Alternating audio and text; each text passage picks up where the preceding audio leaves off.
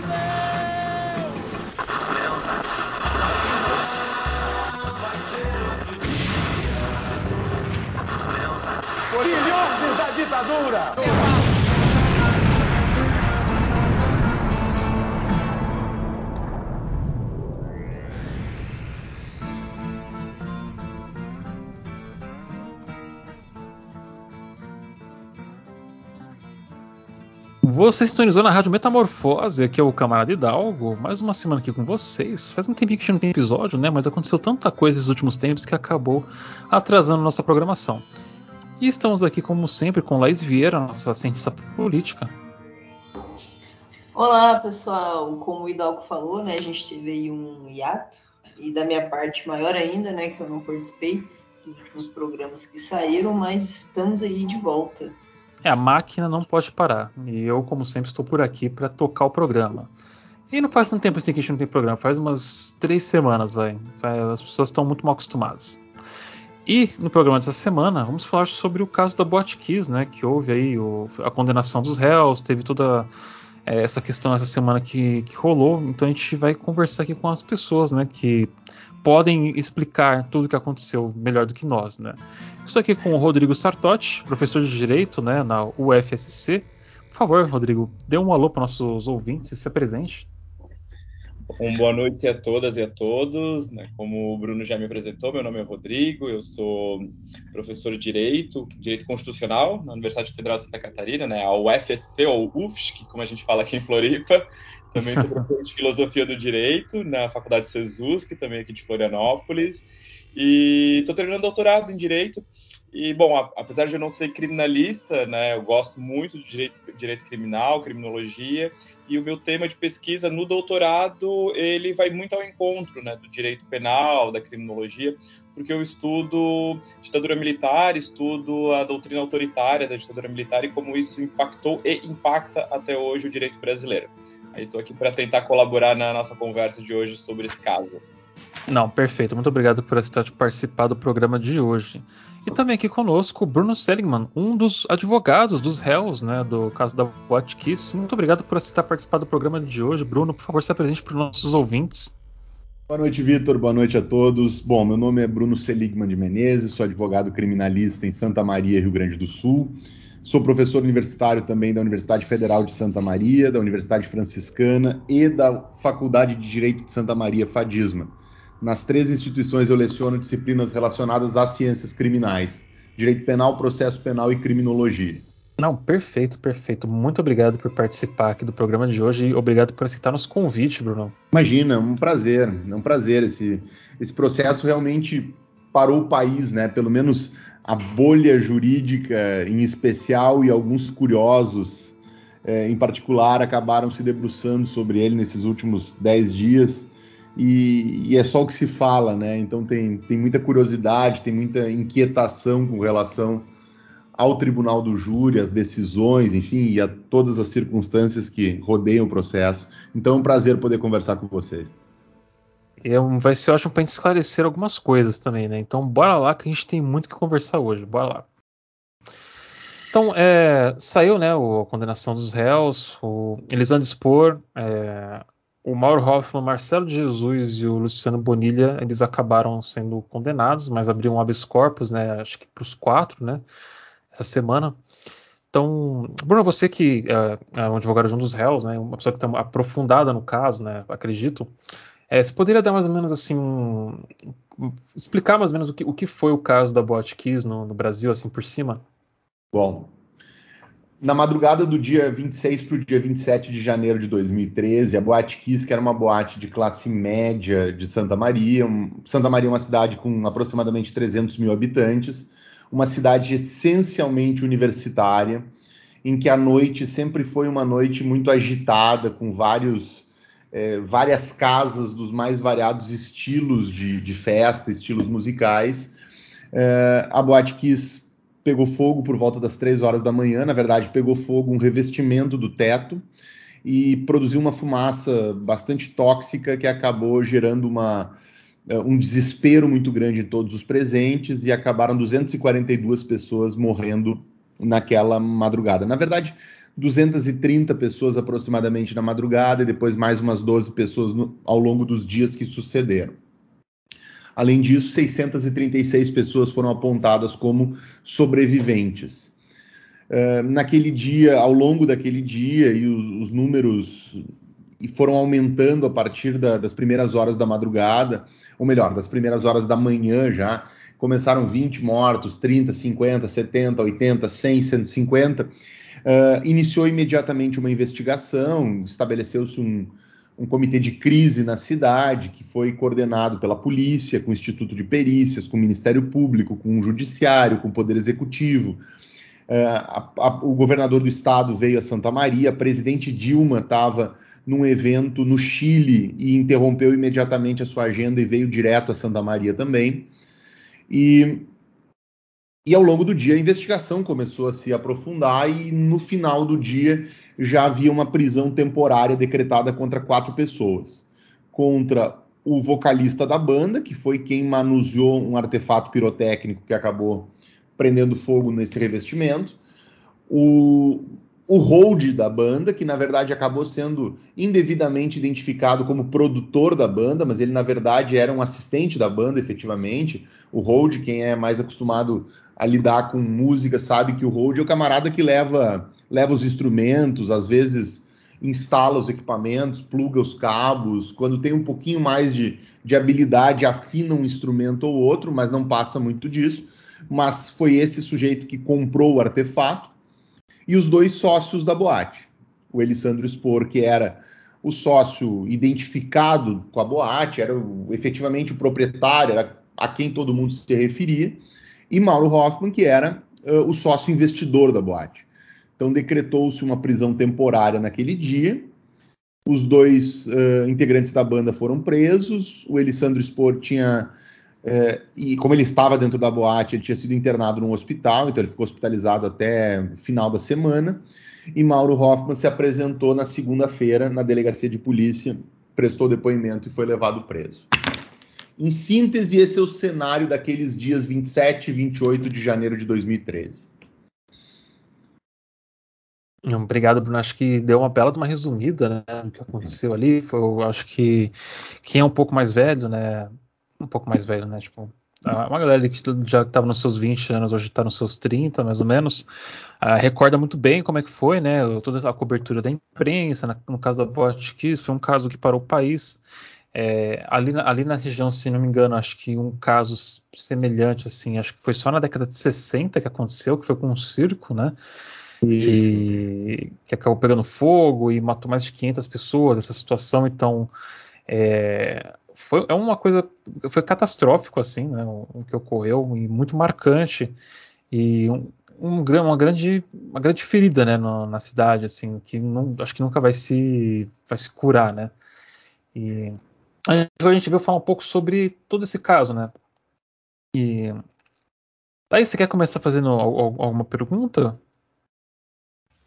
Sim, eu acho que é, para a gente começar, talvez fosse legal a gente esclarecer, desculpa, gente, é, para os nossos ouvintes algumas coisas, porque a gente sempre tem, né, aquela coisa assim com o juridiquês, né, como a gente chama aqui em Goiânia, uma linguagem um pouco, né, mais específica do, do direito. E aí, aproveitando que a gente, né, tá, tá falando é, já direto assim, já citou a questão da condenação e tal, né? A gente teve é, né, nessa última sexta, né? É, que, é, que o Ministério Público do, do Rio Grande do Sul condenou e eles condenaram por dolo, né? Dolo eventual. E aí, se os nossos convidados puderem explicar melhor para os nossos ouvintes, para a gente poder se interar antes de aprofundar um pouco mais na discussão, o que, que seria né, esse dolo eventual, por que, que isso aconteceu ali, é, o que, que levou né, a, a, esse, a essa condenação por esse motivo específico. Acho que para iniciar pode ser essa. É uma boa pergunta. Uh, acho que o Rodrigo pode falar um pouco sobre isso, né? Ele, ele que é professor de direito, né? Na, na UFSC, né? É assim que se fala. Isso, isso. É, professor de Direito na UFSC, na UFSC, como a gente fala aqui em Floripa. É, bom, então, Bruno, Laís, é, como eu disse, eu sou professor de Direito Constitucional, né, não, sou, não sou professor de Direito Penal, mas, basicamente, é, o, a gente costuma conceituar, né, talvez é, o, o, professor Bruno, né, que é professor de Direito Penal, pode até me corrigir se eu falar alguma bobagem, mas o dolo, o dolo ele é, aqui, é, o dolo, a gente conceitua o dolo como quando é, não há a vontade livre consciente de é, obter aquele fim desejado quando você comete um crime. Então não há essa vontade livre e consciente. Eu acho que eu acho que esse esse conceito ele é bem interessante e nos ajuda a já de antemão ver o quão equivocada foi a sentença de pronúncia que as, as, as sentenças que pronunciaram esses réus que foram a júri nos últimos dias, né? Porque veja, né, o, o dólar ele, ele, ele necessita, né, dessa essa vontade, aliás, né, para que, que ocorra, né, o, o, o, dolo, é necessário que haja esse, essa vontade livre e consciente, né? O que, ao meu ver, né, não, não conheço os autos, né, não, não sou advogado do caso, né, e nem se fosse, né, é, alguma, algumas questões aqui eu não poderia comentar, mas me parece que não ocorreu no caso, né? Então por isso que eu já eu considero essa sentença de pronúncia, né, ou seja, a sentença que mandou os, os réus a júri popular, né, eu considero uma sentença equivocada por esse motivo, né, porque ela não não leva em consideração o que é o que é de fato o dolo, né? É, na... Oi, desculpe. Não, pode falar, professor favor. É só, só apresentar, é, é, gente, essa é a Júlia, a nossa jornalista política, ela, ela, conseguiu entrar, né? Deu uma queda de energia na região dela, ela não conseguiu entrar pra, no começo do programa, mas ela conseguiu entrar agora. Olá, então, gente, boa noite, tudo bem? Tá chovendo horrores aqui em Goiânia, e aí sabe como é que é, né? Essas coisas. É, eu sei que eu acabei só... entrando no meio de última hora, mas o senhor quer falar sobre o que ele estava falando? Pode falar. De deixa só o, o, o Bruno é, concluir, por gentileza. Então, não, na verdade, perfeito o conceito, o conceito do professor Rodrigo tá, tá, tá perfeito aqui. Só, só tem um, um adendo, né? A, a, questão é que eles foram denunciados pelo dolo eventual, né? O artigo 18 do Código Penal diz que o dolo, ele pode ser que o crime doloso, ele pode ser quando a gente quer, e aí efetivamente ele tem aquela vontade livre e consciente, mas ele também diz assim, ou quando assume o risco de produzir o resultado. E essa é uma figura bastante controvertida no nosso, é, no nosso direito, porque existe um questionamento sobre o que, que é assumir o risco, propriamente dito. Então, os autores mais mais tradicionais da, da, da dogmática penal, os, os, doutrinadores, eles dizem que o dolo eventual ele é algo que está muito próximo da culpa, do crime culposo, com uma diferença. Em ambos os casos, tanto na culpa quanto no dolo, existe uma previsibilidade do resultado. Todo mundo sabe que o resultado pode acontecer. Mas na culpa, a gente acredita intimamente que ele não vai acontecer. Por exemplo, eu saio para ir numa janta com a minha esposa, eu bebo um, um, vinho e volto dirigindo. Eu dirijo devagar, eu vou por ruas menos movimentadas, porque eu acredito firmemente que não vai acontecer um acidente. Mas acontece. Agora, o dolo eventual, eu ainda prevejo a ocorrência do resultado, mas uh, eu estou indiferente à prática desse resultado. Ou seja, se esse resultado acontecer, azar. Não tô, para mim é indiferente. Então essa é a diferença bastante, bastante tênue entre eles. Então, e aí eu me somo à crítica do professor Rodrigo que a comunidade jurídica em especial, e é importante destacar isso porque a opinião pública, especialmente no Rio Grande do Sul, especialmente em Santa Maria, vibrou muito à época com a pronúncia, que é a decisão que manda os réus a júri. Só que a comunidade jurídica ficou estarrecida, porque é irrazoável que quatro pessoas, sendo que três delas estavam dentro da boate, elas estivessem indiferentes ao resultado. Mas uh, essa decisão ela foi objeto de recurso o Tribunal de Justiça do Rio Grande do Sul manteve a, a, a pronúncia, remetendo-os a júri por dois votos a um, quando existe uma decisão que não é unânime, cabe um novo recurso, que são os embargos infringentes. Neste recurso, nós conseguimos a desclassificação, ou seja, o Tribunal de Justiça, numa composição um pouco mais ampla, entendeu que não era caso de júri, que era um crime outro que não doloso contra a vida. Nesse momento, restabeleceu-se um pouco da, da, da, da, teoria jurídica, vamos dizer assim, mas uh, o Ministério Público recorreu e o STJ em Brasília determinou que eles fossem remetidos a júri. Então, esse mais ou menos é o cenário da questão do dolo ou da culpa. E a questão né, desse habeas corpus que foi é, emitido, né? Como que isso fica nesse caso? Como é que isso vai afetar, né, os réus? Assim, isso é algo que pode que, que pode ser realmente é, implementado assim a longo prazo? Então, esse habeas corpus ele discute uma questão muito pontual. Com a, a introdução da lei 13463, que é o pacote anticrime do Sérgio Moro, um dos elementos que foram introduzidos nessa lei foi essa previsão de que condenações do tribunal do júri acima de 15 anos, elas comportariam uma prisão imediata. Seria o que se chama de execução provisória da pena. Vocês devem lembrar que o Supremo Tribunal Federal, a questão de um ano, um ano e pouco, decidiu de forma definitiva algo que estava havia muito tempo pendente, que era a questão da possibilidade de execução provisória da pena ou não. Por exemplo, foi por conta dessa possibilidade de execução provisória da pena que o ex-presidente Lula esteve preso antes do trânsito e julgado por bastante tempo. O Supremo Tribunal Federal eh, entendeu que isso era inconstitucional. Foi a razão pela qual o ex-presidente foi solto, inclusive. Acontece que no Tribunal do Júri existe uma discussão um pouco mais profunda, que é o fato de que as decisões do Tribunal do Júri são soberanas.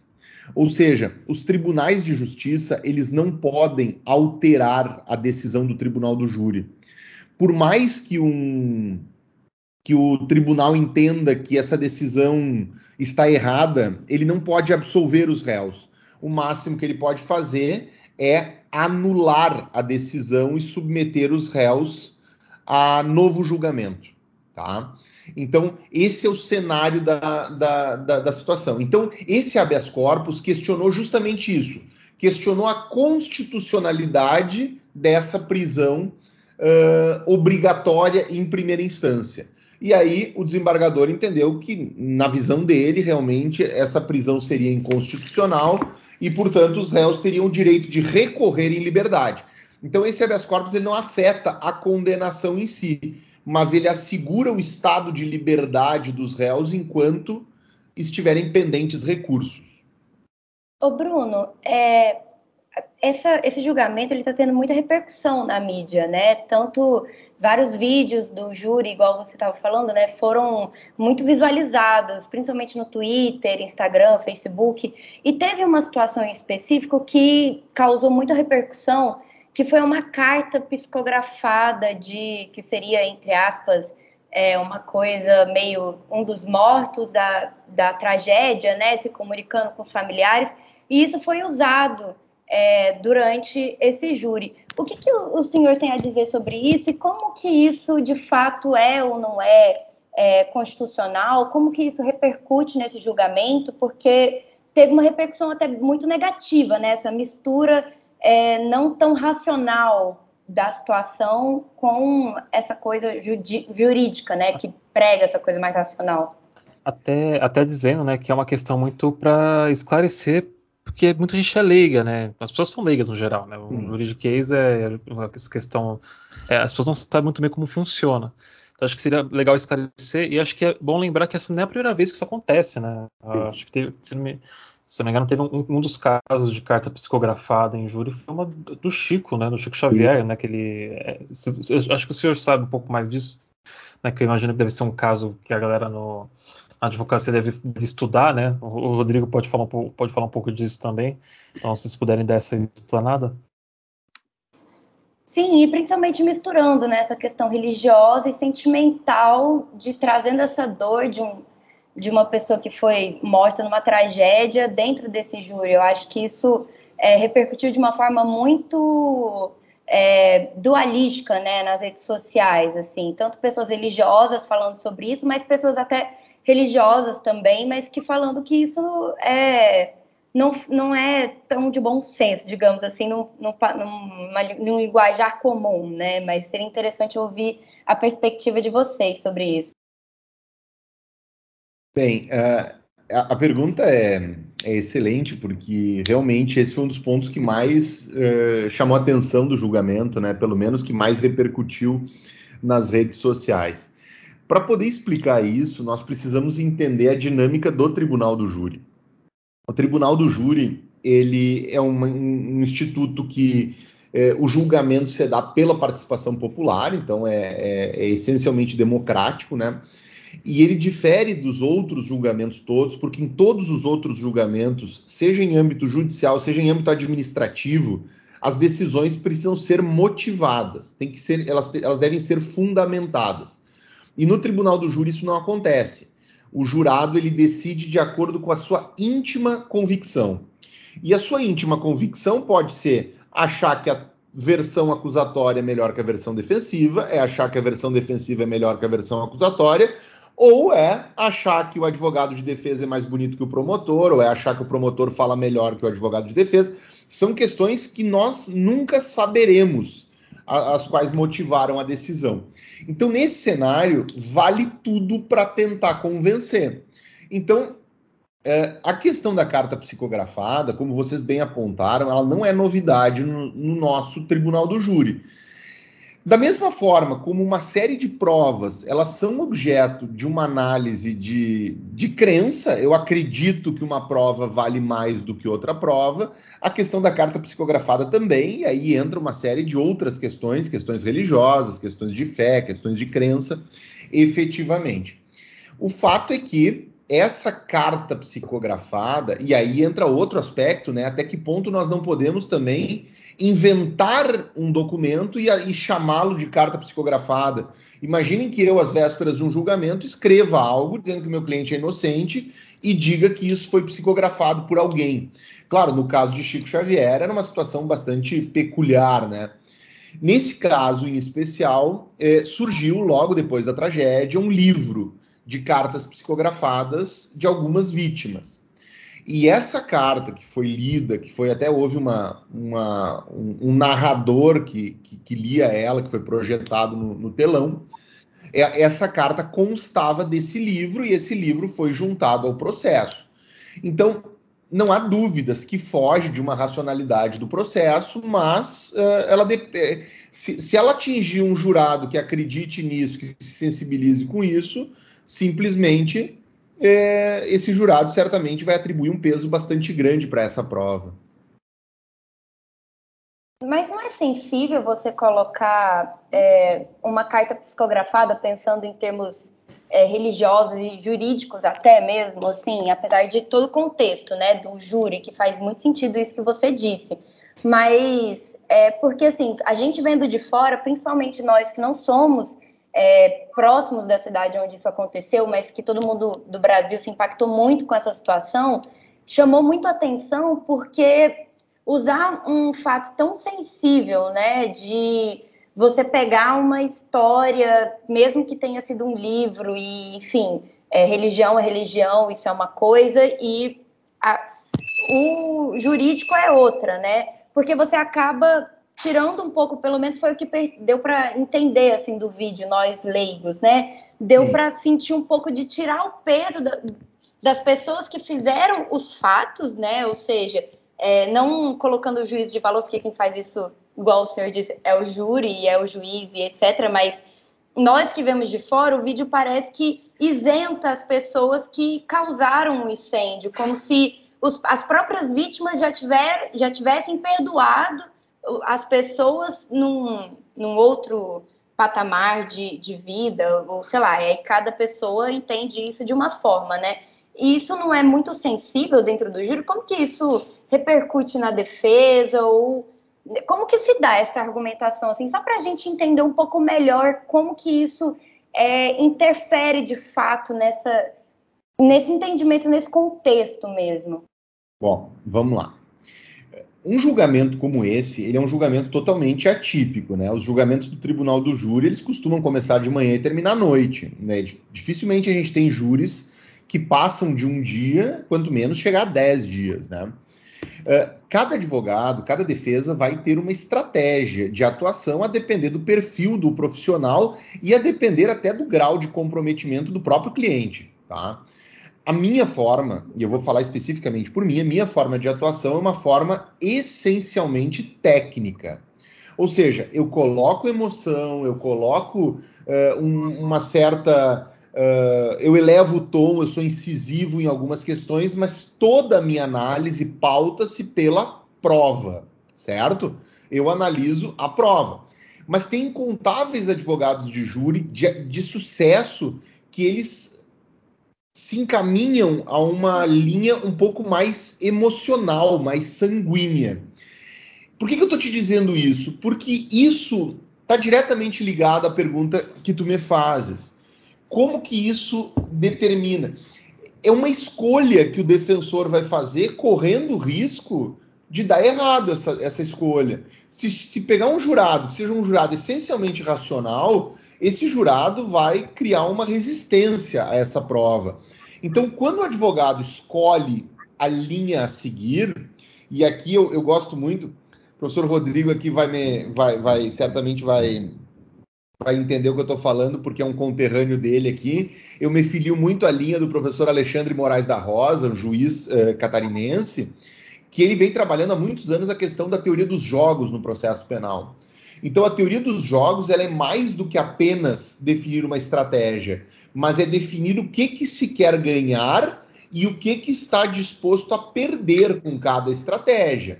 Então, é, quando o advogado define usar isso, ele tem que saber que, olha, nesses sete jurados, pode ser que eu tenha um jurado que seja espírita e, e, e, e se encante com essa linha, mas eu posso ter algum jurado ateu, algum jurado agnóstico que não, não aprecie isso. Então, da mesma forma que eu posso ganhar um voto, eu posso perder outro. Então, são, são linhas a serem adotadas e devem ser ponderados os riscos. Vocês já notaram que eu gosto de falar demais, né? Eu vou me policiar. Mas só para finalizar aqui. Eu, ah, pode eu falar. Eu vou, eu vou fazer um comparativo dessa questão da carta psicografada com a linha que a acusação explorou no julgamento. Se vocês assistiram toda a fala da acusação, no primeiro dia, duas horas e meia, no segundo dia, duas horas, vocês devem ter visto que em incontáveis oportunidades a acusação largou a, de, a, tentativa de demonstrar as condutas dos réus, porque é isso que está em jogo no processo, é o julgamento de condutas, e optou por reproduzir vídeos e áudios de, de vítimas que estavam ligando para o socorro, de cadáveres quando a polícia ingressou na boate, que também é uma tentativa de impactar, de sensibilizar pelo, pelo impacto, pelo choque, né? Por aquilo que não se espera ver, ninguém quer ver ali uma quantidade grande de vítimas mortas no, no, no chão da boate. É também uma tentativa de sensibilização.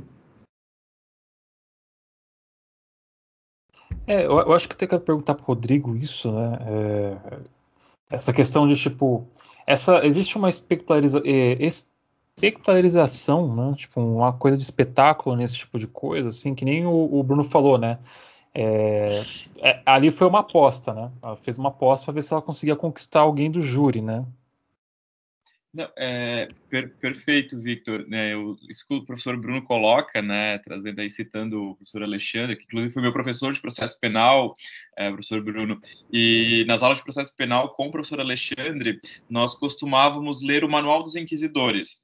Né, eu acho que isso vem muito a calhar aqui nesse nosso bate-papo, porque e vai muito ao encontro também da, do que o Victor coloca, porque há sim essa coisa do espetáculo no, no júri, né? E é algo bastante medieval, né? que nos remete àquela, àquela ideia que a gente, aquela aquela ideia que a gente tem de julgamentos né, em praça pública e o réu será julgado pelas mãos do povo, né, que é a ideia romântica aqui né, do, do júri, do tribunal do júri, né? Réu, a comunidade vai julgar o réu, né? É, vem o pessoal do Monty Python vestido de vermelho, né? Todo mundo. ninguém, ninguém, espera a Inquisição Espanhola. Ex exatamente, exatamente. Então tem, tem isso do espetáculo, né? E é, nesse sentido também tem uma questão que é, que eu não coloco não, não, apenas como a mídia ou a grande mídia ou a mídia alternativa, mas acho que todos nós, nós como, como sociedade, a gente tem que tomar muito cuidado, porque vejam, repercutiu muito na mídia esse vídeo da, da carta psicografada, mas vejam, né, o que foi veiculado é sempre um trecho desse vídeo. Então, quem vai assistir esse trecho tem só uma, uma ideia daquilo a partir desses três, quatro minutos da leitura ali da carta psicografada. Mas, bom, foi um julgamento aí de vários dias, né? E o, tudo mais o que aconteceu nesse julgamento? A postura da acusação, que também é sempre uma postura, como o professor Bruno colocou, né? Uma postura que sempre também apela para o emocional, muitas vezes foge, foge totalmente do racional ou daquilo que está efetivamente comprovado nos autos ou de uma de uma defesa técnica, né? aliás, de uma acusação técnica no caso, né? Então, isso ocorre muito, é muito comum o Ministério Público se valer desses artifícios, né? Extremamente comum, inclusive, né? Então, é muito, a gente tem que ter um pouco de cuidado ao é, tomar uma uma posição ou ter alguma impressão a partir de um único elemento ali muito recortado de julgamento, principalmente um julgamento que durou dias, né? Muitas pessoas falaram, a acusação falou várias vezes, as defesas falaram várias vezes, então é, há, há que se ter esse cuidado, né? Porque e, e também uma, outra questão que eu acho que é importante é, como o doutor, o doutor Bruno coloca, né, o julgamento no, no, júri não é um julgamento técnico, né, não, não, é um juiz togado, não é um juiz de direito que, em tese, né, em tese, o juiz de direito vai se, se pautar pela, pela prova dos autos, né? Infelizmente, também não é isso que acontece é, em todos os casos no Brasil, né? Mas, enfim, né, a gente vai trabalhar aqui com CNTP, né? É, só que no, no júri a gente tem esse julgamento mais emocional, né? O, o réu será julgado pelas mãos do povo. E aqui entra em cena algo que é muito caro para nós do direito, que é o conceito de justiça. Né? Afinal de contas, o que é justiça, né? Eu tenho um conceito de justiça, mas pode ser, provavelmente cada um de vocês vai ter um conceito de justiça muito diferente do conceito que eu tenho de justiça.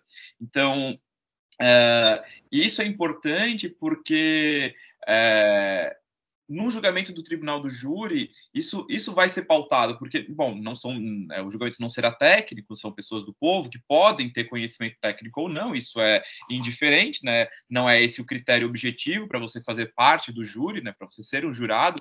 Então, esses conceitos que são muito diversos de justiça, eles vão estar ali colocados, né? Pode ser que ah, algum de vocês aqui considere que ah, determinados crimes devam ser punidos com pena de morte ou pode ser que alguns de vocês entendam que é, nenhum crime deve ser punido com pena de morte.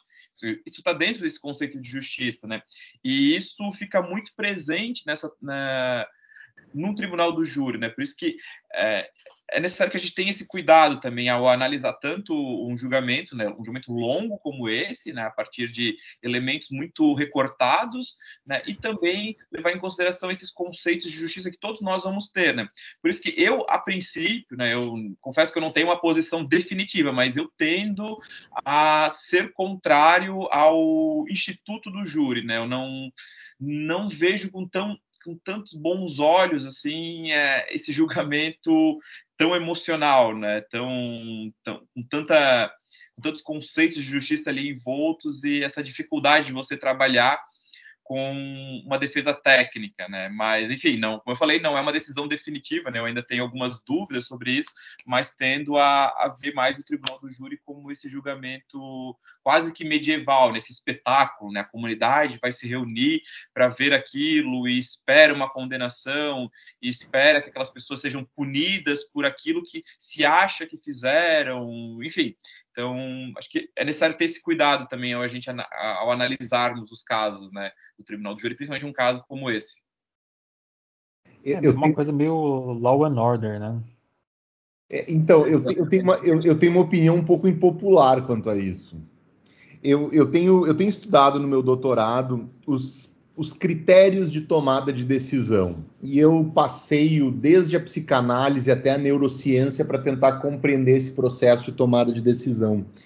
E eu acho que essa, essa conclusão do professor Rodrigo ela é, ela é perfeita, é inegável que um jurado que decida algo sem dizer o porquê que está decidindo, absolutamente suscetível às influências externas, sejam elas uma pressão midiática, seja ela até o próprio medo, porque nós não podemos esquecer que um caso desses é um caso atípico também, né? Geralmente o que vai a júri no Brasil é, na imensa maioria dos casos, é acerto de contas decorrente de, da guerra do tráfico de drogas, sujeito tá tomando o espaço ali, a boca de fumo de alguém, um mata o outro e tal. Então a pessoa tem muito medo de, de tomar uma decisão nesse sentido, né? Entretanto, o que eu tenho questionado ultimamente é o seguinte: para que nós possamos eu, eu, a expressão não seria demonizar, mas sim para que nós possamos é, criticar dessa forma o tribunal do júri, pressuporia que a decisão do juiz singular fosse tão melhor do que a decisão do tribunal do júri.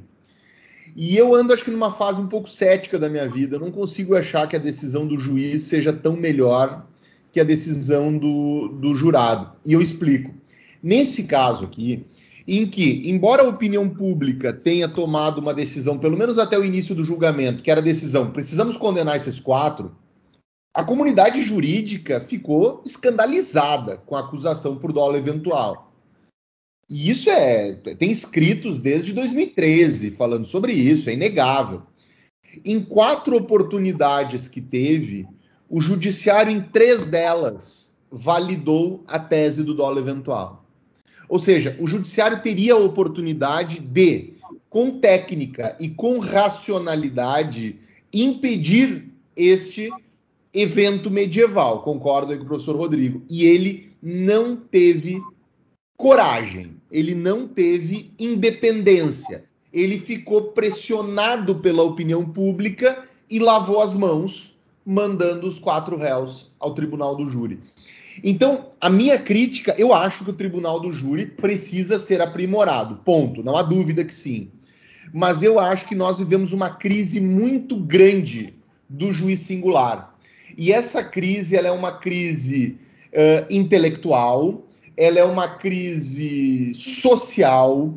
É, a gente precisa questionar, por exemplo, quem são os nossos juízes. Os nossos juízes hoje no Brasil são, com todo respeito, uma galera que vem de, classe média, totalmente desconectada da realidade social, que termina uma faculdade e consegue ficar às expensas de papai e mamãe estudando 4, 5, 6 anos, sem nunca ter posto o pé numa comunidade periférica, numa vila, numa favela, e quando pega uma caneta que tem peso, bota Deus e todo mundo na cadeia. Então, assim, isso é sintomático. Isso, isso gera um problema que a gente começa a ver na medida em que a gente começa a compreender um pouco essas engrenagens. Então, em, em que pese eu concorde com a necessidade de o tribunal do júri ser aprimorado, eu não consigo ver a negativa ao tribunal do júri ser tão melhor. Digo isso por quê? Porque eu acho que se esse caso pudesse ter sido julgado por um juiz concursado, eu não acredito que a decisão teria sido diferente.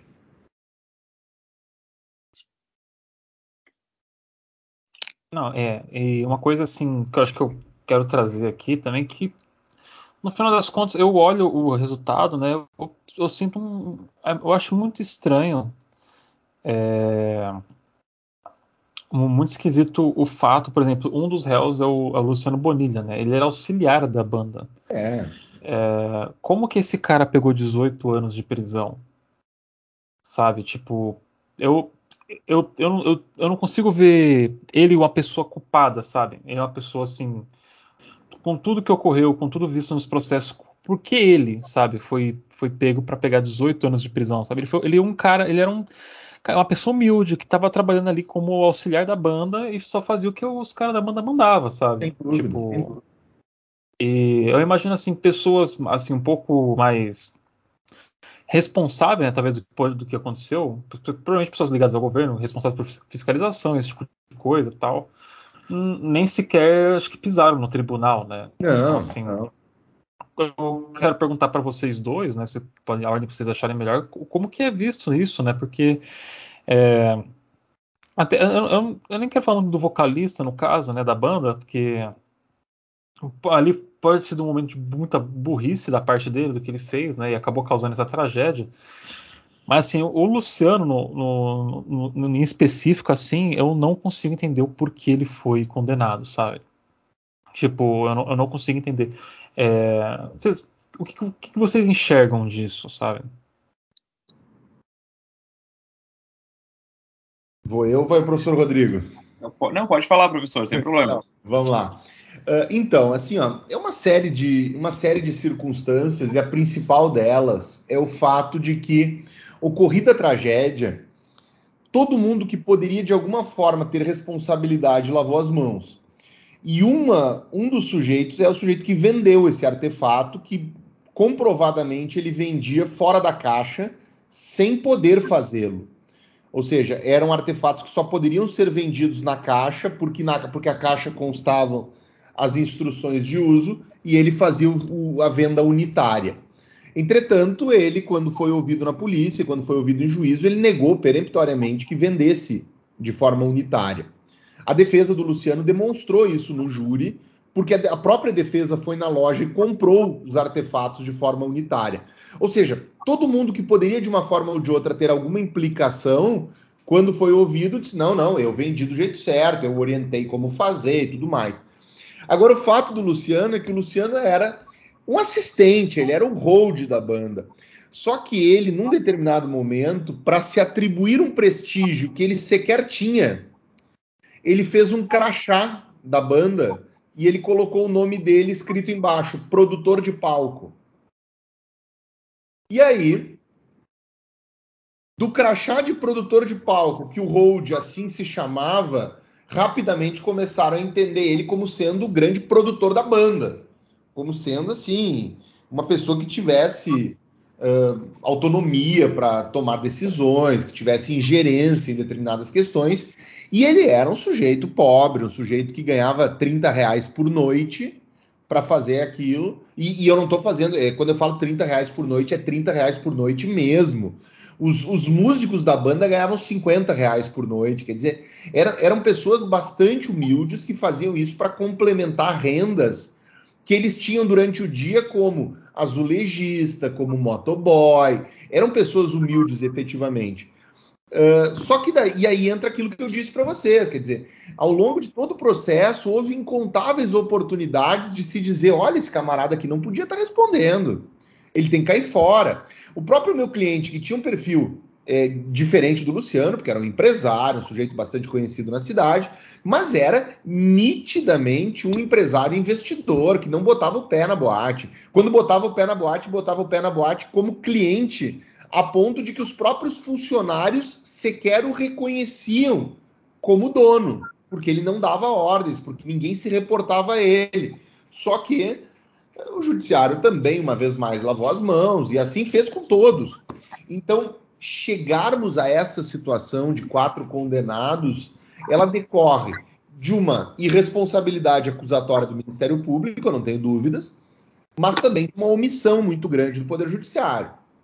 É, eu comentava hoje com o meu sócio algo que raras vezes eu vi no tribunal do júri. Eu já vi muitas vezes, eu já tive muitos clientes que a gente conseguiu a absolvição deles no tribunal do júri e a opinião pública seguiu os condenando.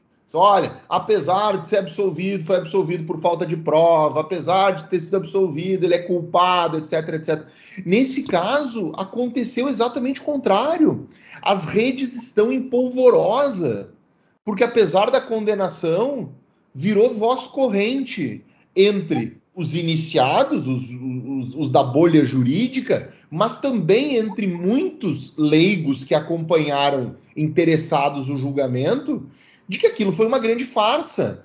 Porque se tinha uma boate que só tinha uma porta, se tinha uma boate que tinha pouco extintor de incêndio, se tinha uma boate que não tinha saída de emergência, tudo isso foi chancelado pelo Poder Executivo, foi chancelado pelo Corpo de Bombeiros, foi alvo de vistoria do Ministério Público e ninguém fez nada. E ninguém fez nada.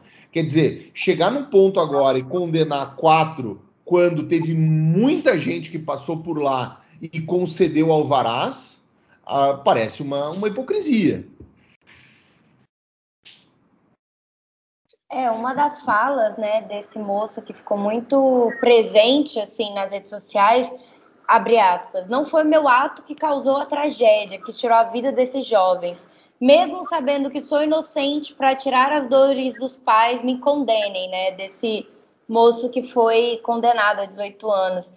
Me parece que os reais culpados dessa tragédia vão sair impunes, né, e as pessoas que é, são as trabalhadoras, são as pessoas. A história da, do Brasil, né? Basicamente, assim, se repetindo na nossa frente, porque é, é, muito triste, é muito comovente essa história, sabe? Até mesmo a forma como o judiciário e toda a repercussão do fato em si é, parece que não está sendo feito justiça de fato, sabe?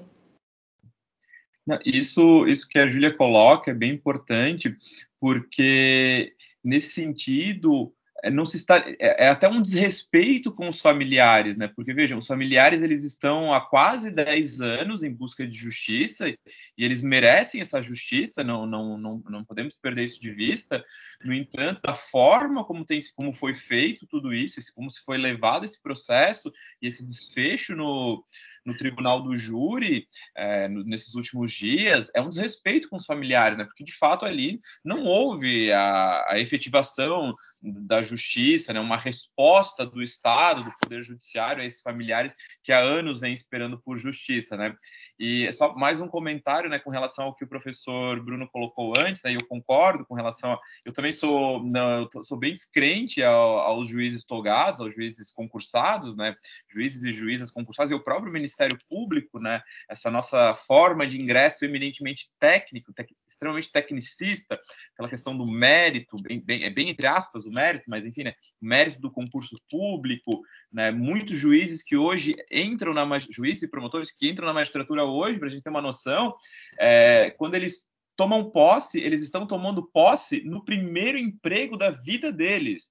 Muitos sequer estagiaram durante a faculdade. Então, o primeiro emprego da vida dessas pessoas é eles vão ter a responsabilidade de acusar esse tipo de pessoa, né, como desse desse desse rapaz que a gente está comentando aqui, né, o auxiliar da banda, ou vão ter a função ali, o primeiro emprego dessas pessoas vai ser julgar esse tipo de gente, né? Então, também sou muito cético com relação ao, ao juiz de direito, né? E uma, e uma prova disso também está no próprio processo, né? Vejam, a, a, decisão ali de mandar prender, de executar de imediato a pena, foi do juiz togado uma decisão que, em que pese haver aí uma, uma, uma, possível discussão jurídica, técnica, mas, ao meu ver, é algo que já está pacificado pelo STF. Né? Não, não, não cabe aqui, muito embora o recurso cabível ali não seja um recurso do mérito, mas sim mais da, ali da forma, um recurso mais processual, digamos assim, uh, do, do Tribunal do Júri, mesmo assim, cabe recurso. Portanto, se, se eu não posso prender nem após uma decisão em segunda instância, porque, enfim, é uma, uma questão constitucional, quem dirá de, de uma decisão do tribunal do júri? Mas, enfim, isso foi uma decisão de um, de um juiz togado, né? Então, é, se nós também formos esperar que a, a aplicação da técnica, a aplicação da lei propriamente dita, né, dos juízes de direito, dos juízes concursados, talvez a gente também vá sucumbir aqui, né? Então, também concordo com o professor Bruno nesse sentido. Né? É, acho que precisamos rever muita coisa, não só com relação ao Tribunal do Júri, né? a, forma do Tribunal do Júri, a gente teve uma, uma reforma, salvo engano, em 2009, né? acho que é a última grande reforma do Tribunal do Júri, e, mas também precisamos rever aí né, como que a gente como que é formado o Ministério Público no Brasil, como que é formado o Poder Judiciário, como que essas pessoas chegam a esses postos, né? Porque esse tipo de situação que está ocorrendo agora também é fruto disso, né? De, de, quem são as pessoas que estão acusando e quem são as pessoas que estão julgando, né? Mesmo que seja no caso aqui um tribunal do júri, né? Com o juiz togado apenas conduzindo ali o tribunal.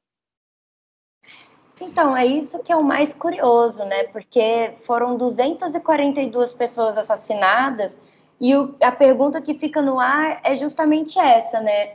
E a fiscalização dessa boate?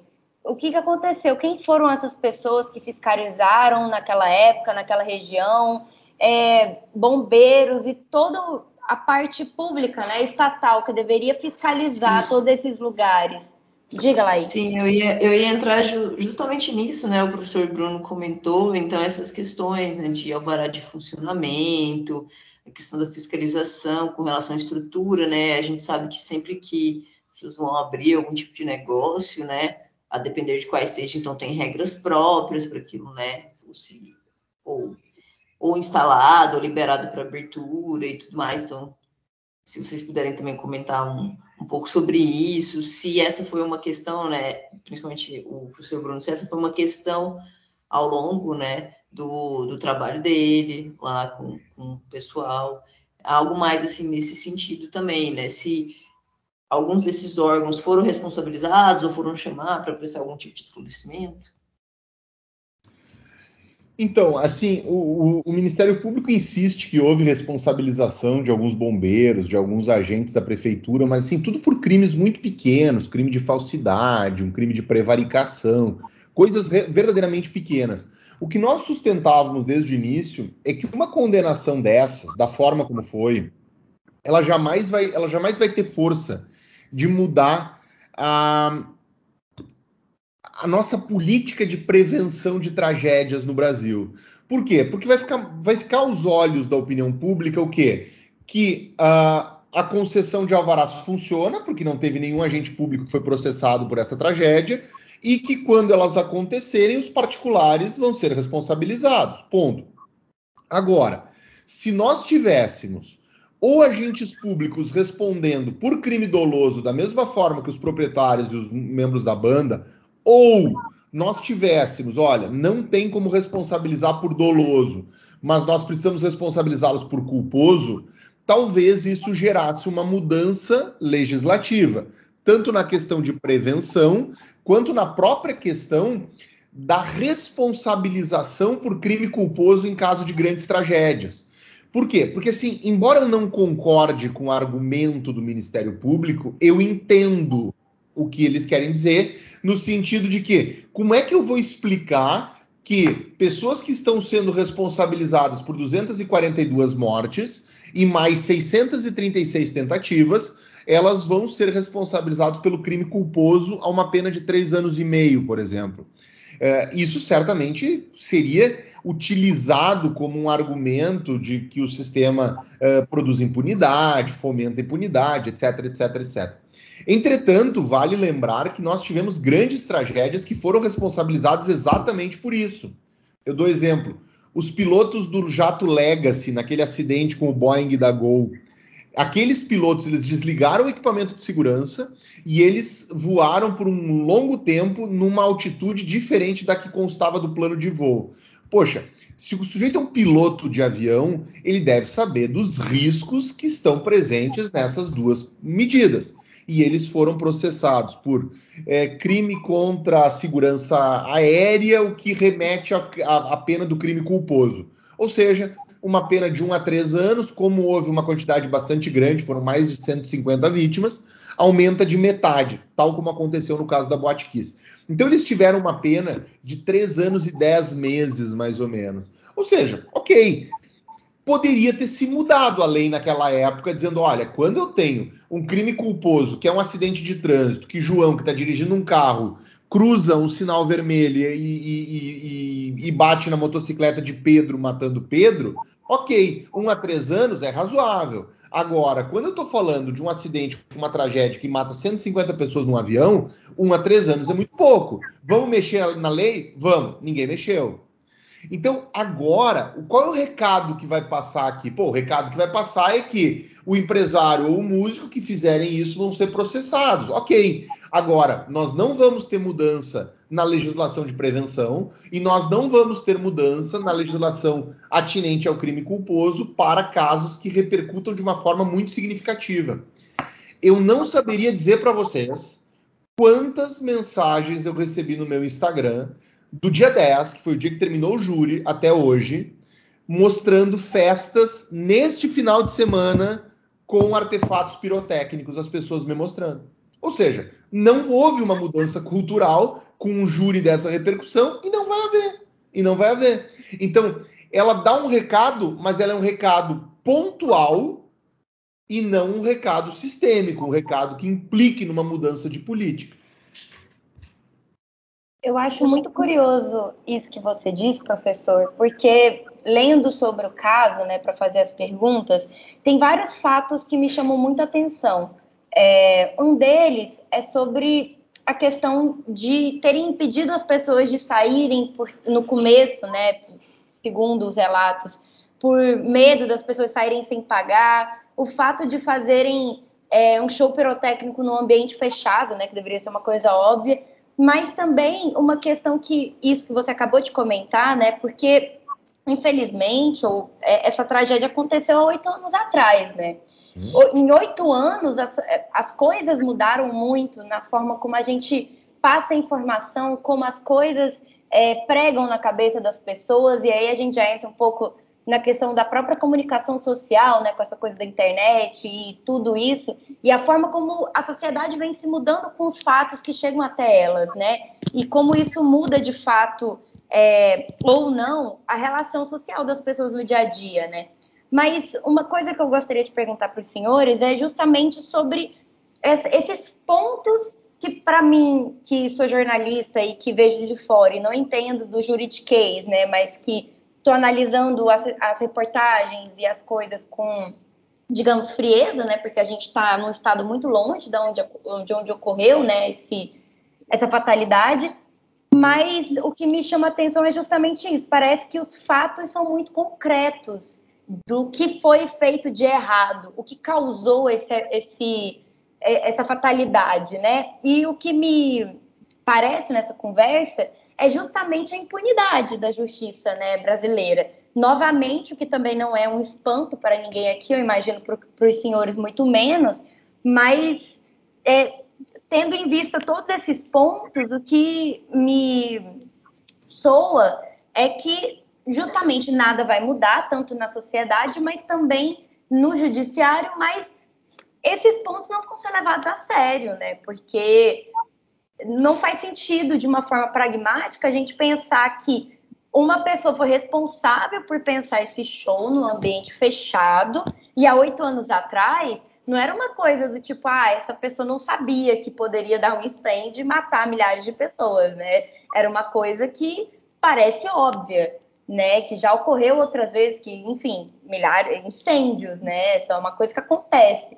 Então, a, a, a, sensação que fica é essa impunidade mesmo. E realmente, como o Bruno tinha falado, né? É, chega até a ser um desrespeito com os familiares das vítimas. E vale lembrar aqui para o nosso ouvinte que não é uma, não é duas, não é três vítimas, né? São 242 pessoas mortas e mais de 600 pessoas feridas e traumatizadas com essa situação, né? O que, que os senhores têm para dizer, assim, para finalizar um pouco isso, é, é, essa discussão, mas também para trazer esse peso social mesmo da justiça brasileira e também dos fatos concretos, né? Porque, igual o Bruno disse um pouco antes nessa, nesse debate, que foram júris muito longos, né? Foi uma, um, um julgamento muito longo, que durou muito tempo, né?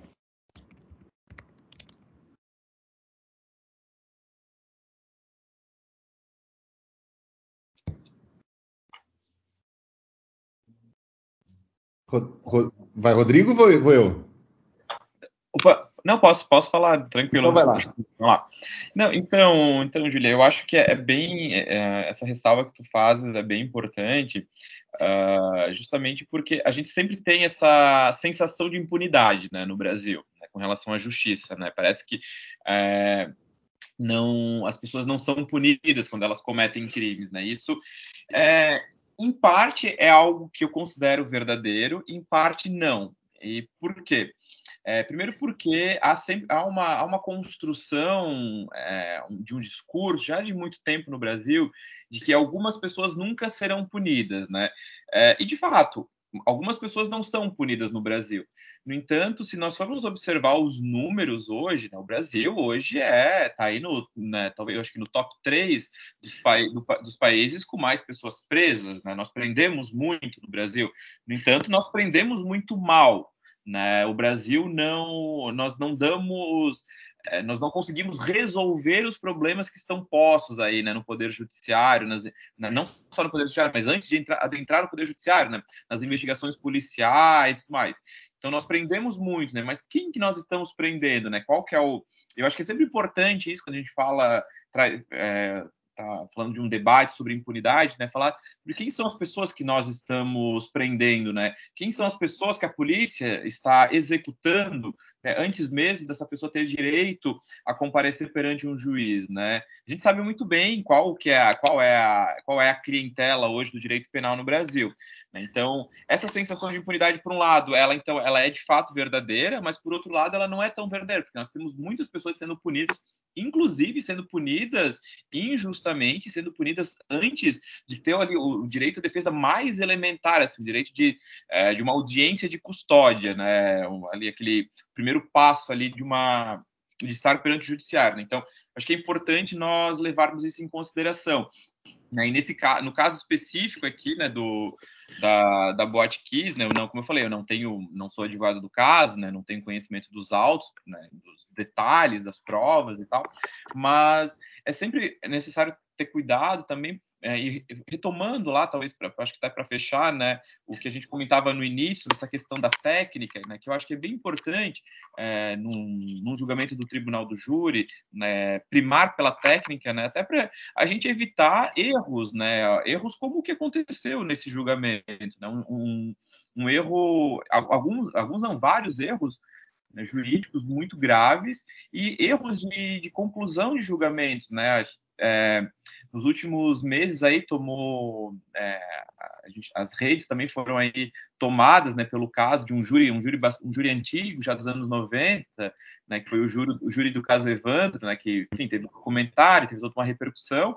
Enfim a gente está vendo aí um grande erro do Poder Judiciário, um grande erro de um tribunal do júri, é, muito, inclusive, levado, esse erro foi é, materializado por conta da opinião pública, que foi levada a acreditar que aquelas pessoas eram culpadas por algo, é, e bom, hoje está né, tá mais, tá mais do que comprovado que foi um grande erro, né? Que as pessoas não fizeram aquilo.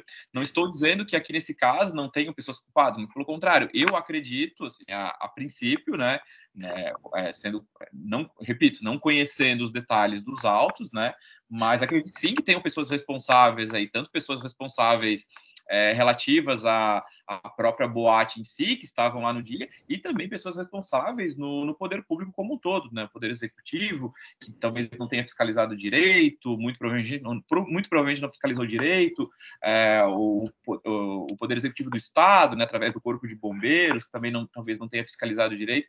Então, temos muitas pessoas aí responsáveis, com alto grau de responsabilidade, que sequer chegaram perto desse tribunal do júri, né? sequer chegaram perto do Poder Judiciário para responder pelos seus atos ou pelas suas omissões. Então, acho que isso é bem importante. E só para finalizar, né, essa questão da, né, do que mudou na legislação, né, de fato, isso é bem importante porque eu não, né, eu não tenho, eu não, nos últimos dois anos eu não tenho saído na noite, né, mas aqui em Florianópolis, é, Florianópolis foi, eu acho que a campeã de participação naquele, naquele perfil do Brasil Fed Covid lá com as, com as festas violando as regras, de, as regras sanitárias, né? E muitas dessas festas é muito comum aqui em Florianópolis, não sei se você, é, que alguém conhece aqui as festas da ilha, não são as festas que eu frequento, mas enfim, é muito comum a utilização de fogos de artifício nas festas. Você pede uma bebida, a bebida vem com fogos de artifício em casas, em casas fechadas, em casas de shows fechadas, em bares fechados. Isso é muito comum. Então, bom, quase 10 anos se passaram essa grande tragédia e nada mudou em termos de segurança, de prevenção. Né? E eu acho que isso, por isso é muito importante ressaltar a falta de responsabilização das pessoas que tinham o dever de fiscalização ali, essas omissões que ocorreram, ou até mesmo é, atos comissivos mesmo, né? de, de, talvez fiscalizar de maneira equivocada, ou de fiscalizar, de ter, ter, o dever de fiscalizar e optar por não fiscalizar, enfim. Acho que é bem importante nós levarmos isso em consideração, até para, repito, né, ao, ao início da minha fala, né, para que a gente não caia ali também nessa em, em cometer injustiçamentos aqui, né, é, sobre esse a gente fica com essa sensação de impunidade, mas na verdade aqueles que deveriam estar sendo punidos talvez né, nem chegarão perto do poder judiciário para responder por esse caso. Né? É, exatamente. E eu acho que uma, eu, eu, acrescentaria o fato de que uma tragédia desse tamanho, não importa a pena que seja dada, ela nunca vai contemplar um, a, a, pretensão da, da, dos familiares, né? Quer dizer, uma pena de 20 anos, eh, o pessoal não está satisfeito porque eles não começaram a cumprir imediatamente. Se tivessem cumprido, talvez não estivesse satisfeito porque a pena não foi mais alta. Então, esse é o tipo do caso que, independentemente do que aconteça, ela não atende aos interesses de ninguém. Nós teríamos que, de uma forma ou de outra, pensar uh, em como utilizar uma tragédia desse tamanho para tentar avançarmos como sociedade, independentemente de uma punição. E veja, eu não estou querendo dizer que ninguém deva ser responsabilizado, mas eu estou querendo dizer que uma responsabilização por um dólar eventual que nitidamente não existe é algo que não ele não resolve o problema das famílias, talvez ele anestesie um pouco uma parte da dor, mas ele cria um outro problema com outras famílias agora que até então, na verdade, que desde sempre estavam envolvidas, mas a partir de agora começam a sofrer de uma forma mais objetiva. É, vocês deram o exemplo do Gran Circo uh, americano de Niterói, que foi o maior incêndio que nós tivemos no Brasil, mas essa tragédia da Boate Kiss ela tem uma similitude muito grande com o caso envolvendo a Boate República de Cromagnon, em Buenos Aires, uh, em que também foi um artefato, também tinha um revestimento de espuma, morreram 200 jovens, era uma festa, se eu não me engano, de 30 ou 31 de dezembro, só que lá teve uma peculiaridade o prefeito de Buenos Aires caiu por conta uh, da pressão popular em razão da fiscalização omissa nos, nos critérios de prevenção de incêndio e diversos, diversos fiscais foram processados por incêndio culposo com resultado morte. Esse é o diferencial. Aquilo ali vira um marco na política argentina de prevenção de incêndios. O que aqui nós não temos. No Rio Grande do Sul, em especial, quando aconteceu a KIS, imediatamente surgiu uma lei uh, para tratar da questão da prevenção.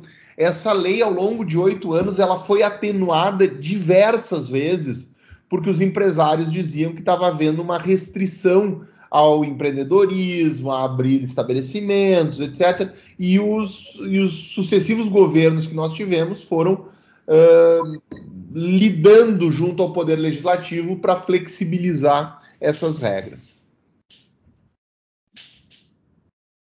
Perfeito. Eu acho que é isso, né? Acho que a gente conseguiu falar bastante sobre o caso, explicar alguns pontos e tirar várias dúvidas. Então, primeiramente, queria agradecer aqui a presença dos nossos convidados, do Rodrigo Sartotti e do Bruno Menezes. E sempre que eu gosto de fazer no final do programa, deixar um espaço para vocês darem um último recado aqui para os nossos ouvintes, é, começando pelo Rodrigo, o que, que, você gostaria de deixar aqui de, para os nossos ouvintes? Então, Vitor, é, eu acho que o mais importante, talvez, para finalizar aqui, é, eu acho que esse caso, né, o caso da Boate Kiss, esse, esse júri, né, esse, e esses erros tão, tão evidentes que foram cometidos aí ao longo desse julgamento, tribunal, do júri, provavelmente dito, mas ao longo de todo esse processo que culminou no tribunal do júri, acho que ele precisa é, fazer com que a gente se atente para uma questão que eu considero muito importante hoje no Brasil. Né? Aqui até, até, até, parafraseando lá os versos do Renato Russo, né? Bem clichê, né? Mas se é clichê também é porque tem algo de verdade, né? Ah, ninguém respeita a Constituição, mas todos acreditam no futuro da nação, né?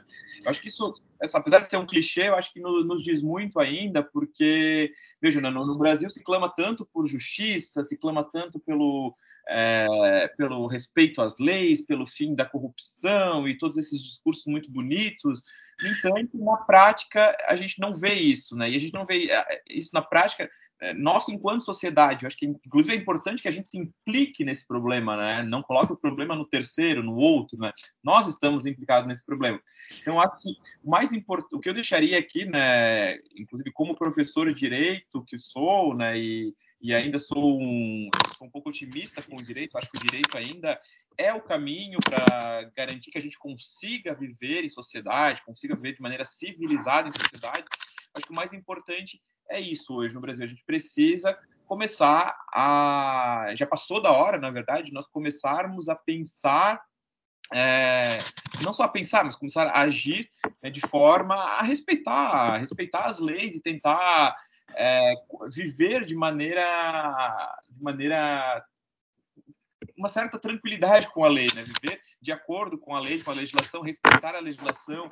Né? E, e, eu acho que isso falta muito no nosso país hoje, né? Porque a gente vê um julgamento, né? Que teve tanto, tantos problemas, né? Tantos erros, que foi tão ilegal em alguns, em alguns momentos, né? Foi violou tanto a lei, violou tanto tantos princípios constitucionais em vários momentos. E, bom, será que a gente vai achar que isso de fato é justiça, né? É, eu é, julgar alguém em desacordo ao arrepio da lei, fora dos limites da legislação. A gente tem toda uma legislação penal, processual penal, que determina como que vai ocorrer um julgamento, como que alguém vai ser julgado. E acho que é muito importante a gente tomar cuidado com isso, né? Esse respeito, porque se, se muito embora a gente não consiga ter um chegar aqui a um consenso do que é justiça, mas talvez a gente consiga trabalhar com elementos concretos. E eu acho que esse elemento concreto para a gente definir o que é justiça é uma lei prévia definida que vai me dizer quais serão os crimes e como as pessoas serão julgadas por esses crimes. Ponto. Acho que nesse sentido a gente consegue evoluir enquanto sociedade, enquanto sociedade brasileira. Enquanto a gente não fizer isso, achar que justiça pode ser feita de qualquer jeito, ao arrepio da lei, de, é, violando a lei, violando a Constituição, bom, não vamos não vamos evoluir, não vamos melhorar enquanto sociedade brasileira. Eu acho que esse é o meu recado aí para finalizar o nosso bate-papo de hoje, Bruno. É, aliás, professor Bruno, Vitor, Laís e Júlia. Né? E mais uma vez, Vitor, obrigado pelo convite. Foi um prazer estar aqui com vocês hoje.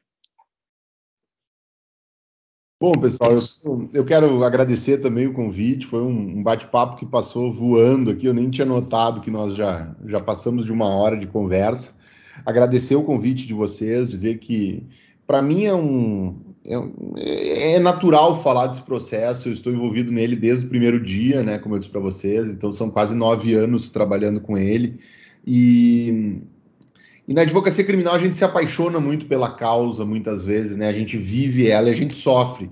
E eu não posso negar para vocês que eu estou ainda sofrendo um pouco as consequências dessa decisão, porque por mais que nós soubéssemos que lá no primeiro dia de julgamento uh, a condenação era algo quase certo pela opinião pública, o que se viu foi uma mudança de tendência ao longo de dez dias que a, a sociedade, pelo menos quem acompanhava, percebeu o que estava em, em discussão. Né?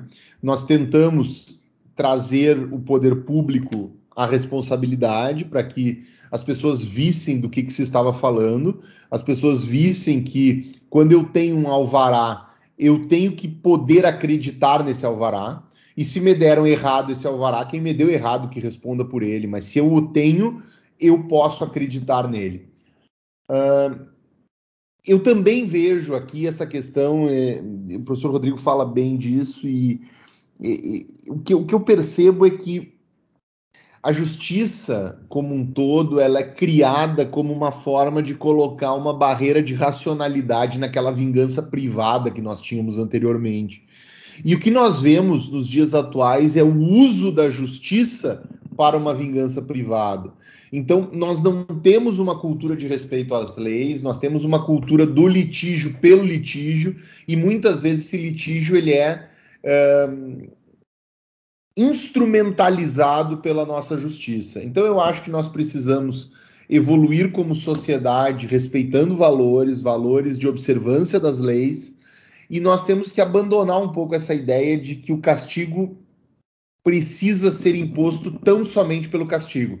Ele precisa ser imposto para uma finalidade outra, seja a evitação de novos crimes, seja a ressocialização, seja o que for. Agora, o castigo pelo castigo, isso sim é medieval. Eu acho que esse é o, é o grande recado disso tudo, agradecendo uma vez mais o convite de vocês. Que é isso, nós que agradecemos aqui vocês terem aceito vir conversar com a gente. Então, novamente, muito obrigado e as portas sempre estão abertas para vocês voltarem sempre que puderem. Valeu mesmo. Muito obrigado. Obrigado também, Vitor. Boa noite. Obrigado, pessoal. Boa noite. Obrigada, gente. Boa noite para vocês. Até mais. Até mais.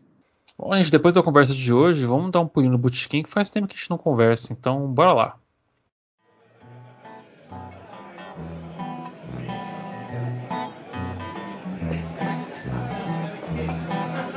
Estamos no Bootkin e com novidades, né? Uma, uma uma coisa aí, né, né, Ju? Explica para os nossos ouvintes o que aconteceu. Olha, depois desse assunto, né, tão denso e complicado, que é um episódio difícil, a gente tem uma boa notícia, apesar dela também ser meio trágica, porque, né, é, o que nos fez fazer o que a gente fez é um assunto trágico, mas é uma boa notícia no fim das contas. É, depois de vários ataques, inclusive a jornalistas nessa semana por parte do presidente da República e, enfim, seus bolsominions, apoiadores fascistas lunáticos, é, a gente ganhou um prêmio. Olha só, veja só. Nós do jornal Metamorfose ganhamos o prêmio de direitos humanos da imprensa é, do Comitê Dom Tomás Balduino de Direitos Humanos daqui do estado de Goiás, que é um comitê muito bacana que luta em frente aos direitos humanos e faz esse prêmio anualmente é, para a imprensa que fez reportagens, matérias em todas as plataformas né, e linguagens. E nós ganhamos o primeiro lugar na categoria impresso. E eu achei um bafo, porque a gente ganhou com o nosso JM contra a censura, nossa edição de 2020. E a gente está muito feliz, né? Todo mundo da equipe está muito feliz com esse prêmio. E a gente passou até mesmo o maior jornal do estado, tá, querida? Então eu queria jogar aqui essa informação também no nosso podcast, porque, enfim, eu acho um bafo a gente ter ganhado, ainda mais o primeiro lugar, é muito gratificante. E aí, gente, vocês gostaram de ter ganhado esse prêmio? Ah, amiga, só do fato da gente ter vencido de, da mídia tradicional, eu já tô muito feliz disso. Pau no cu deles e que bom Justamente. que Eu não podia estar mais feliz, amiga, você não tem ideia. Foi, Nossa, foi bom demais, foi todo esse processo, né, meu, que a gente passou para fazer tudo isso, isso vir à tona, né, a gente conseguir trazer o projeto, fazer ele acontecer, ali todo o trabalho que a gente teve. É, e, e eu não esperava que fosse reconhecido, é, porque ah, eu não espero nada de. Eu sabia que a gente ia ganhar um prêmio Sim Senhora. Quando a gente estava finalizando o jornal, eu olhava para Olivia, olhava para a Deep, que foram as nossas artistas, né, do, do, do ah, não, estético e de. Não é nem essa questão. Aí eu olhava para as duas e falava, gente, a gente vai ganhar um prêmio com esse bafo aqui, porque isso aqui tá chique demais. E eu olhava para elas e falava, pior vai que...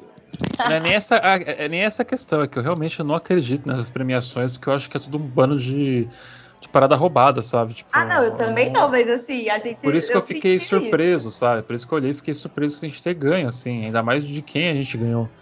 Então, é, assim, apesar da matéria que foi que ganhou o segundo lugar, vale a pena falar que é de um amigo nosso, queridíssimo daqui de Goiânia, que é o Thales, né?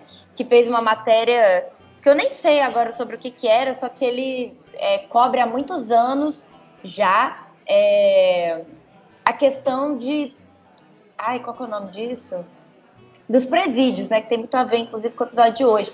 Ah, pautas relacionadas a isso, direitos humanos, torturas, enfim todas rebeliões, etc. Ele cobre muito isso. Então ele ganhou o segundo lugar, ou seja, o nosso dossiê, além de ter batido a grande mídia, né, ganhou de um grande jornalista. Então eu acho que é bafo, a gente tem que estar muito orgulhoso mesmo.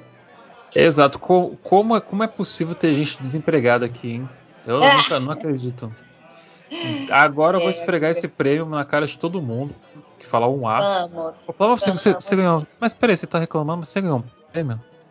Eu ganhei um prêmio, tá? Você não ganhou, você não ganhou um prêmio, mas a gente ganhou um prêmio, então fica na sua aí.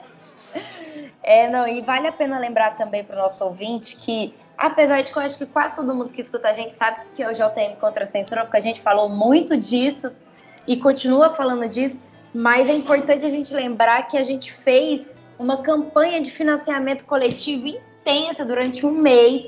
Vocês não estão entendendo? Quem não lembra, eu vou retomar um pouco essa história, porque a gente tem que se orgulhar disso. Porque foi assim: meados de novembro de 2020, chego nos meninos do JM, viro para todo mundo e falo: bichas, precisamos fazer alguma coisa. Temos um mês para lançar essa campanha, pensar no jornal, imprimir, ganhar o dinheiro e fazer esse trem rodar. E todo mundo, não, não vai dar tempo, não vai dar tempo, e a gente vai, vai dar tempo. e deu tempo, né, amigas? E assim, foi uma campanha muito maravilhosa. Inclusive, a gente deveria até é, republicar os vídeos, né? Porque a gente fez várias lives com várias pessoas incríveis. Você lembra, Hidalgo? A gente entrevistou a galera da FENAGE sobre é, o relatório contra a censura aos jornalistas, né, ataques aos jornalistas de 2020. A gente entrevistou pessoas que, jornalistas que viveram a ditadura e foram censurados.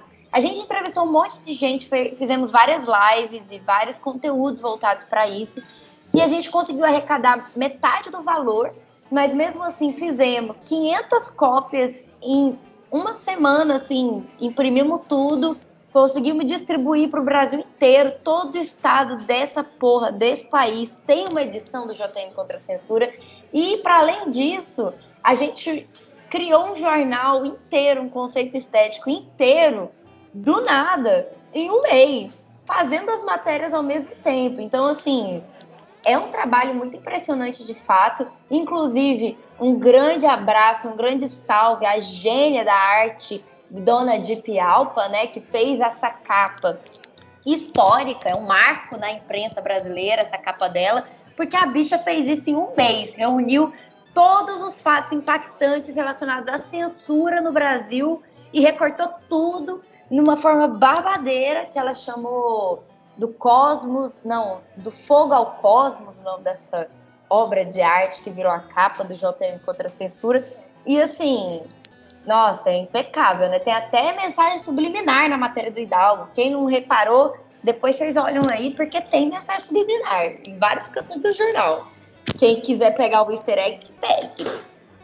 Eu nem lembro, faz um tempo. é o 010101, amiga. 0000. Ah, sim, tá em, tá em binário, tá em binário. Tá em binário, tem uma mensagem ali. Tá, pô, bom demais. É, é, é, é isso, né? Eu, eu acho que a, a, não tem muito mais o que falar, né? O jornal anda meio, um pouquinho parado, né? Que a gente tá final de ano, tá, muitas coisas acontecendo. Mas a Laís queria fazer uma recomendação, que é uma recomendação que eu endosso. Então, Laís, por favor. Não, assim, só seguindo um pouquinho a nossa tradição, né, de bootkin, como sempre, então indicar para vocês darem uma olhada lá no site, nos últimos textos que saíram. Inclusive, saiu dois textos meus mais recentes, né? Um que é o ensaio, que eu falo sobre é, um debate sobre ressignificação de, de cozinhar, né? Do cozinhar, uma pegada bem antropológica e tal, trabalhando essas questões de memória, afeto e tal. Acho que ficou bem bacana, então, principalmente se você curte cozinhar, dê uma olhada lá, assim, talvez você encare a cozinha com outros olhos. É, a gente também está com um texto sobre o que rolou lá em Barbados, né, a questão da, da independência e tudo mais, trazendo um pouquinho do, do contexto histórico. É, e a gente republicou um texto do Nonada Jornalismo sobre o movimento pela liberdade artística, né? Discutindo também questões de censuras e tudo mais. Então dá uma olhada lá, é um texto também bem bacana. E aí, como o Hidalgo falou, é, de indicação é que eu assisti recentemente Arcane e a série é foda. A série é foda, tanto tecnicamente Bom como demais. em termos de roteiro. A animação é incrível, assim, o trabalho da galera da animação, assim, é uma das coisas mais bonitas que eu já vi, sabe? Fotografia, sombra, é, véio, muito bom, muito bem produzido. A trilha sonora é ótima, é ótima. É, o, o, o, roteiro deles, assim, a história, ela, ela se encaixa bem, sabe? Ela, ela é bem amarrada. Eu espero, né? Eu acho que muito provavelmente vai vir para uma segunda temporada também. Eu espero que eles ah, trabalhem vai. melhor alguns personagens, como por exemplo a Jinx. Eu acho que ela precisaria desenvolver mais a questão das motivações dela. É, não só simplesmente jogar uma coisa ali, tipo, é, assim, não, sabe, não é só jogar uma coisa meio tipo assim, ah, ela é meio doida, assim. Acho que eles poderiam trabalhar melhor. Acho que tem pontos ali muito interessantes da personagem que dá para ampliar o debate, assim, na segunda temporada. Mas no geral não tenho reclamações da série. Eu achei incrível, assim o chip que eles trouxeram também maravilhoso, super apoio. Assim, eu nunca joguei LOL, saca? Eu sei Não que tem jogue. muitas referências. Eu sei que tem muitas referências que é bem mais focado pra galera que joga, né? Que eles vão pegando um easter egg ali, outro lá e tal. Mas para alguém que nunca jogou, foda-se. A série é maravilhosa, assista, tá disponível na Netflix ou baixe aí nesses sites da tá internet tá da vida, aí, porque vale muito a pena. É, vale muito a pena, muito bom. Uma das melhores Endosso. coisas que eu assisti esse ano. Eu endosso aqui. Endosso, eu digo, eu digo mais, inclusive, se na segunda temporada não rolar beijo, Davi com a Caitlyn vai ter, Ou não vai é, ter protesto. Não é, nossa senhora, você acaba com a pessoa Porra. que tá ali chipando o casal, sabe? Eles não dão um beijinho a temporada inteira. Porra, o casal, de, o casal de mulher fortuna, pô. Tá, não, não, rolou ali o beijinho, caralho. Meteram uma cena de sexo ali no, no, na parada e não, não, não botam um beijinho das duas, pô. Uma cena de sexo muito boa, inclusive, muito bem é, colocada, muito é, lúdica, né? É, você sabe, né, amigo, do que eu tô falando. É. Sim. Aquela cena lá, pô, e assim, animal, é, não sei como é que pronuncia também, Heimendinger, Heimendinger, que é o bichinho peludinho, bonitinho, fofinho, que é o cientista, né? Você, você gostou dele, amiga? Gostei, achei um personagem muito interessante, inclusive, é, assim, eu não vou dar muito spoiler, né, mas mais pro final da, é, da temporada ele acaba entrando em contato com outro personagem também que eu não imaginava, mas que eu acho que vai ser um puto encontro, sim. E, e é legal também, você estava comentando, Hidalgo, é legal também porque a série tem todo uma base, um cenário político assim por trás. Sim. Eu facilmente passaria algum episódio numa aula minha, sabe, para os meus alunos, assim, facilmente. Luta de classes, fácil. Tem muito uma discussão ali, sabe, questões em termos de espaço mesmo, assim, sabe, sociologia urbana, questões de luta de classe também, sabe. É, debate em torno da ética científica, sabe? É, é muito foda, muito foda. É, então isso, isso que eu acho legal, mano, que ele, ele trabalha muito sobre qual que é o limite da ciência, né? O que, que é ético, o que, que não é ético, até que ponto você pode ir para tentar salvar alguém. Um dos meus personagens favoritos é o Victor, né? Coitado. É, o, que, o que acontece com ele lá e depois o que acontece com o assistente dele. É, é muito triste.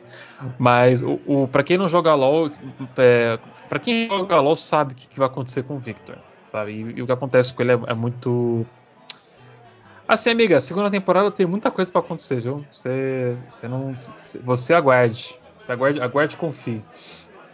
Bom, Pô, então é isso, né? também o texto Oi. da Tayla sobre insegurança alimentar que tem a ver com o texto que a Laís falou. E ah, sim, é eu verdade, queria é só dizer uma coisa também para os nossos ouvintes, para finalizar, que assim, entendam que o jornal Metamorfose é um, faz um jornalismo slow, faz um jornalismo mais lento, grandes reportagens, as coisas elas estão se reajeitando no jornal, tem gente que está entrando, tem gente que está saindo, as coisas elas estão é, se transformando um pouco dentro da nossa redação. E a gente está escrevendo vários editais também, tentando fazer a roda girar aqui, né, para a gente conseguir entrar 2022 com uma estrutura mais sólida.